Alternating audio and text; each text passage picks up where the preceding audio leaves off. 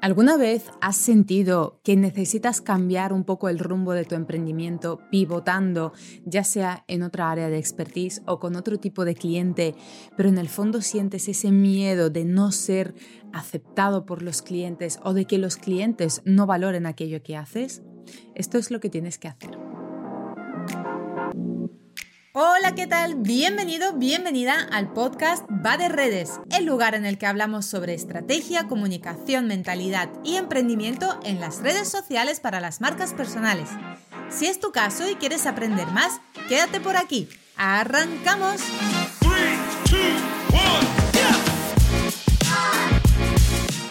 Hola, ¿qué tal? Bienvenido, bienvenida al podcast Va de Redes. Arrancamos una nueva semana con mucha energía, con muchas ganas y hoy voy a empezar esta semana con una pequeña confesión.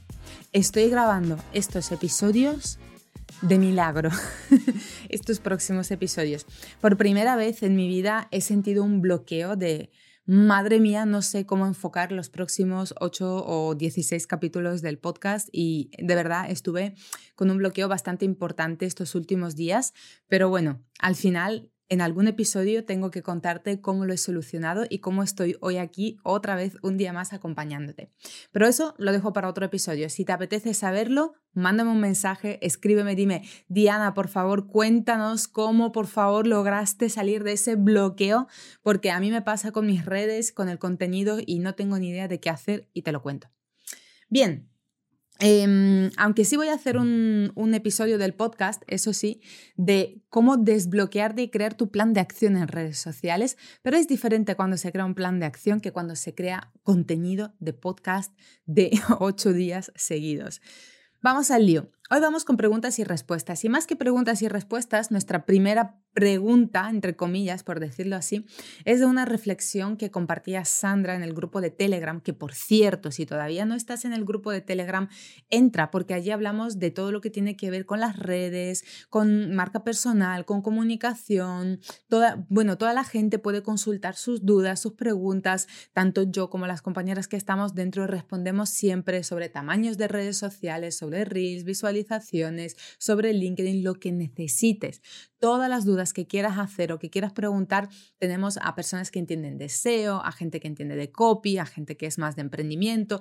Bueno, entre todos, siempre, siempre, siempre nos estamos ayudando. Así que estás a tiempo de entrar.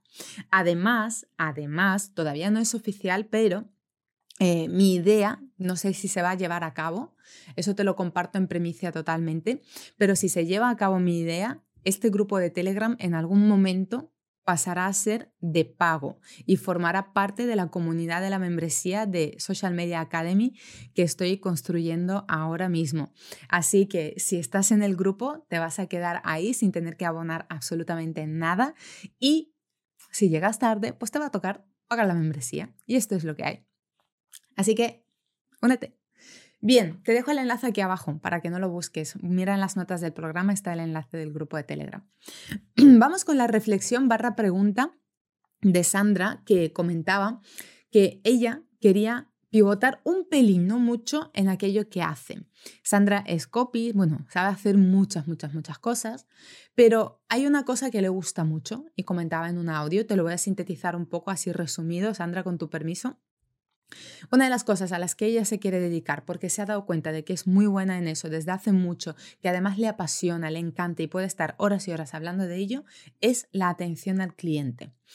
Pero ¿qué es lo que le ocurre a Sandra? Que Sandra ha pasado por lo mismo, por lo que hemos pasado todos aquellos que hemos decidido pivotar en algún momento con nuestro negocio, que siente ese miedo que te entra de, ¿será que los clientes van a valorar aquello que yo quiero hacer? ¿Será que encontraré clientes para ese nuevo producto o servicio que quiero ofrecer? Pues Sandra, como es un ser humano, le pasa lo mismo que nos pasaría a cualquiera. ¿Qué es lo que hay que hacer en este caso? O bueno, ¿qué es lo que yo creo que hay que hacer en este caso y es lo que compartí con ella? De hecho, Sandra lo hace y lo hace muy bien. Es decir, oye, si al final, ¿quién va a ser mi cliente ideal? Aquellas personas que realmente quieran ofrecer una atención al cliente de calidad a sus clientes. Aquellos que son conscientes de que la importancia de una atención al cliente de calidad va a repercutir en sus ventas y en su reputación de marca.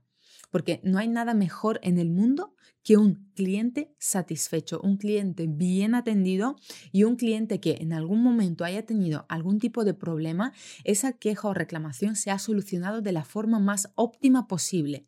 De hecho, hay muchas fórmulas de poder convertir a un cliente que viene con una queja en un cliente que se vuelve un creyente del negocio. Si eres bueno en atención al cliente y sabes realmente cómo gestionar ese problema que se da, puedes convertir a un cliente en creyente. Y Sandra eso lo sabe muy bien. Así que si en algún momento te pasa lo mismo que a Sandra, haz lo mismo que va a hacer ella. Piensa en que tus clientes ideales realmente van a valorar aquello que tú quieres hacer y no tengas miedo de intentarlo. Al final, en el emprendimiento muchas veces vas a tomar el 99% de tus acciones y de tus decisiones probablemente sean fallidas. Pero ¿qué pasa? Para llegar a ese 1%, que es el que te va a impulsar como un cohete, tienes que pasar por el 99%. Porque son aprendizajes que luego te alivian mucho más el camino. Y bueno, la parte de gestión emocional, de hecho yo lo hablaba con Cari, una de mis alumnas, que es coach emocional, justo ayer, de que es importante que entendamos cómo funcionan nuestras emociones, cómo funciona el miedo en el emprendimiento, porque ya de hecho hice episodios hablando de ello. Lo que más cuesta en un emprendimiento es esa incertidumbre que no somos capaces de manejar. ¿Y qué pasa? Que si tú no eres capaz de manejar tus emociones en la parte de la incertidumbre, difícilmente vas a poder tener un negocio, porque cuando se emprende, y eso ya lo puedo decir con tres años oficialmente de experiencia en la espalda, casi todas las decisiones que toman están en la incertidumbre. Muy pocas veces vas a tomar decisiones seguras, decisiones en las que sabes que tienes un, suelo bajo tus pies. Así que, Sandra, enhorabuena, lo estás haciendo súper bien, tienes muy claro que tienes miedo, está bien tener miedo, aún así con tu miedo tú vas a seguir adelante, porque sabes que los clientes que realmente van a valorar tu trabajo son aquellos que valoran la buena atención al cliente. Buen trabajo, de verdad, súper bien hecho. La siguiente pregunta la dejó Chris en el grupo, que también estuvimos hablando del tema. Es de todas aquellas cuentas, no sé si te has dado cuenta de que a menudo cuando entras en tu Instagram y miras quién ha visto tus historias, salen cuentas de contenido sexual. Bueno, eso son los típicos bots y cuentas que luego te quieren llevar a las páginas de contenido y muchas veces lo que hacen es reaccionar a tus historias porque eso es la típica técnica de generar curiosidad en la persona de, ay, ¿quién es ese? A ver quién es. Voy a entrar para ver quién es y que luego capten la atención de la gente para que vaya a sus perfiles y de ahí llevarlos a las páginas de destino. Eso ocurre también, no sé si mm, lo sabéis, pero eso ocurre también en LinkedIn. En LinkedIn cuando tú entras a ver el perfil de una persona, si no tienes el premium y todo el rollo, normalmente se ve, te pone X persona, fulanito o fulanita ha entrado a ver tu perfil de LinkedIn. ¿Qué pasa? Que hay mucha gente que se pone a entrar en diferentes perfiles de diferentes personas simplemente para generar curiosidad y generar tráfico hacia el perfil suyo propio. A eso, por si no lo sabías, ahí te lo llevas de extra. Así que Chris preguntaba qué hacer con esas, eh, con esas historias, con esas, bueno, con esas cuentas que reaccionaban a las historias. Y lo mejor que puedes hacer, ya se lo dije a ella y te lo digo a ti por si te pasa también, es que simplemente pases del tema.